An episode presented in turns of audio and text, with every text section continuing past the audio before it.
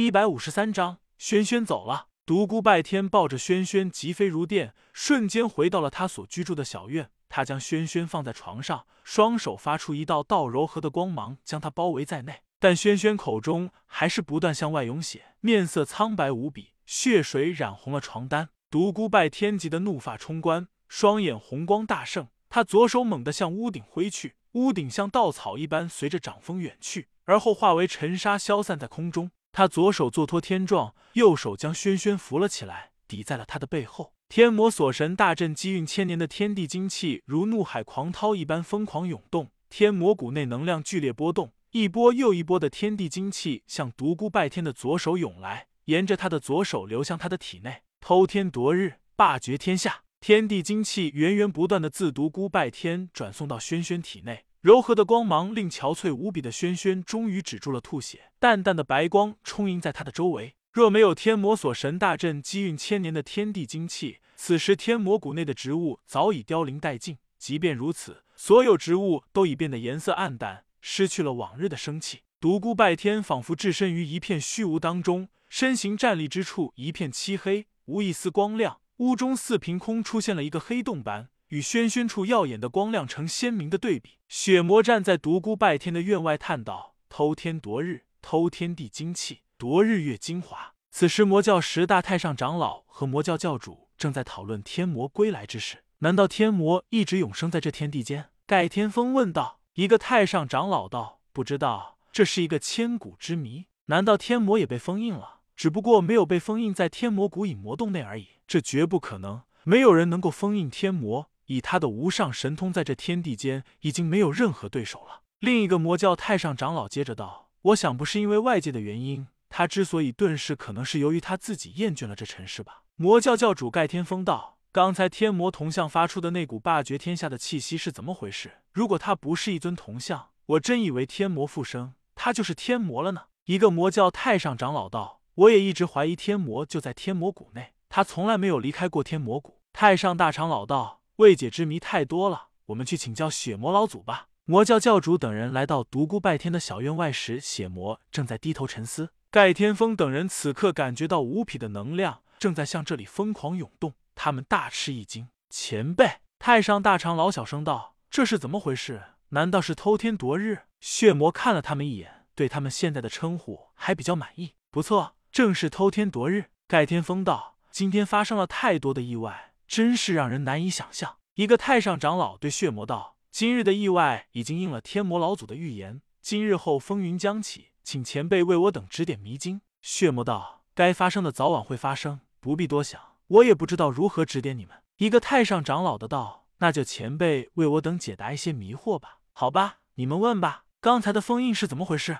我想这是当初封印我魔教圣级高手之人特意留下的禁制，防止我魔教中人破地成圣。这。这也太可怕了吧！这到底是什么样的人？前辈，您不要问我那些是什么样的人，我不能够回答你们。你们还有什么要问的吗？盖天风道：“天魔铜像是怎么回事？他为何忽然散发出那样强大的气息？天魔真的一直永生在这天地间吗？他真的会再次回到天魔谷中？”血魔转头望向天魔铜像的方向，似在沉思，似在回想着什么。过了好久，才道：“也许天魔一直隐藏在天魔谷中吧？”什么？众人俱震惊无比。这只是我的一个猜想而已。若说天魔永生于这天地间，他为何不肯露面呢？我猜想天魔在万年前一定受过重伤，他一定在沉睡中。每一个圣级境界的高手都可以用这种方法将必死之躯医治好。如果天魔要沉睡，他会选择哪呢？答案很明显，一定是天魔谷。这十大太上长老和魔教教主盖天风张了张嘴，想说什么，但又觉得什么也说不出来。血魔的身影渐渐远去。盖天风大声道：“前辈，天魔最可能在哪里沉睡呢？也许天魔铜像就是天魔本身吧。”血魔已眨眼间已消失在灵魔湖的方向。这怎么可能？这些人也转身离开了。独孤拜天终于从黑暗中露出了身影，望着轩轩那苍白憔悴的绝美容颜，他一阵心痛。轩轩的命总算被他保住了，那么明月呢？明月他还能够活过来吗？他实在没有把握。小丫头，好好睡一觉。睡醒了，什么都好了。他在轩轩床前轻柔的道。正在这时，小魔女的眼皮突然眨动了一下，睁开了一双无神的大眼，茫然的望着独孤拜天。独。孤拜天心中一沉，轩轩不会是失忆了吧？这轩轩，你还认识我吗？你不是小猪吗？这是什么逻辑？失忆也不能乱按。独孤拜天心里直嘀咕，随后他又露出了一个笑脸，道：“轩轩，你忘了我了吗？没关系，你会慢慢记起我的，是吗？那你可不可以先告诉我你是谁啊？”轩轩的样子纯真无比，独孤拜天看得一阵心痛，柔声道：“我是你最亲最亲的人，是对你最好最好的人。那还是小猪啊，小猪一直对我很好。”此时轩轩的眼里已经有了笑意。小魔女，你竟敢戏弄我！独孤拜天气坏了，你这个小丫头刚刚清醒过来就想捉弄我，害我白白担心。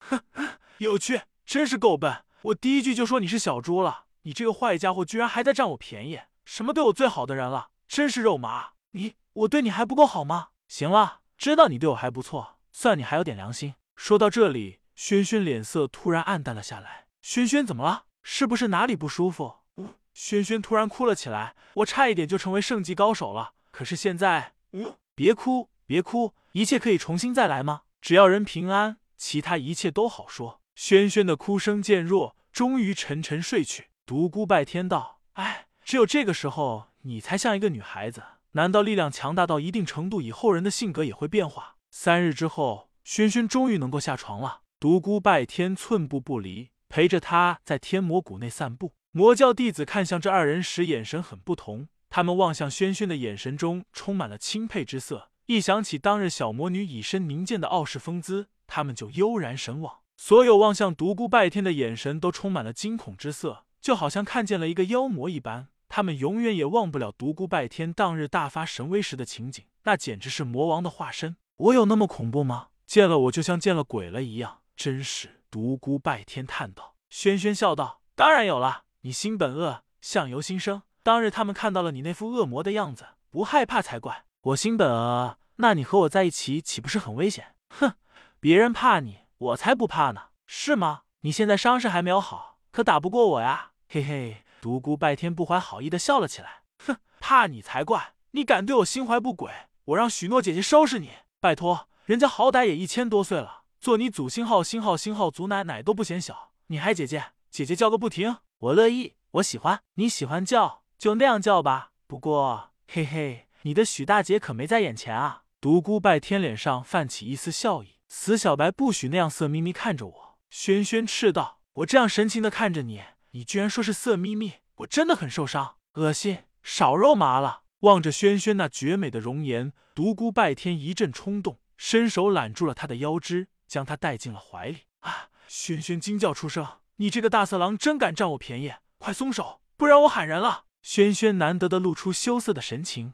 独孤拜天一下子呆住了，喃喃道：“我还以为你永远是个淘气的小魔女呢，没想到……哎呀，你干嘛拧我？我刚刚夸你两句。”你就被打回原形了！快放手！独孤拜天不但没有放手，反而将他的腰搂得更紧了。死小白，你胆子太大了！你再不放手，我真的喊人了！你喊吧，最好让魔教内所有的人都看到我们现在的样子。轩轩脸色一红，一阵害羞。死小白，你今天怎么这么霸道呢？你不怕等我的伤好了，我收拾你？独孤拜天再次发呆，他真的不明白小魔女为何转了性子，忽然像变了个人似的，学会了害羞。不怕。因为我知道你再也舍不得打我了，脸皮厚，恶心，哼！两人静静的依偎着，谁也不说话，一切不言中。过了好久，轩轩才道：“小白，如果我现在死了，多年以后，你还会不会记得我呀？”独孤拜天心中忽然涌起一股不祥的感觉，大声道：“轩轩，我不许你这样胡说，你永远不会有事的，我不会让你死在我前面的。”嘻嘻，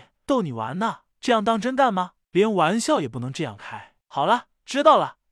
你，哈哈，这是对你的惩罚。独孤拜天在轩轩的娇颜上亲了一下，轩轩脸上布满了红晕，用手抚着被亲过的地方，一阵发呆。嘿嘿，是不是回味无穷啊？独孤拜天笑道：“去死！”轩轩一把推开了他。此后十几天是独孤拜天这两年来感觉最温馨的日子。轩轩除了偶尔和血魔在一起聊天外，整天都和他待在一起。天魔谷内每一个地方都留下了两人的足迹。每一个地方都充满了两人的欢声笑语。又是一个月圆之夜，灵魔湖又像往常一样迎来了天魔谷内众多许愿的年轻女子。独孤拜天和轩轩相互依偎着坐在岸边，静静的欣赏着湖光月色。直到湖面平静下来，所有人都已离去，他们才跳上一只小船，划到了湖心。轩轩许个愿吧，泪晶都被你取走了，我还许什么愿啊？你的月儿妹妹已经不在这里了。独孤拜天一下子沉默了下来。轩轩笑道：“好了，不要伤感了，算我说错了话还不行吗？那要罚你一个，嘿嘿，讨厌，大色狼。”独孤拜天偷袭了轩轩的脸颊一下。轩轩，你的伤已经全好了吗？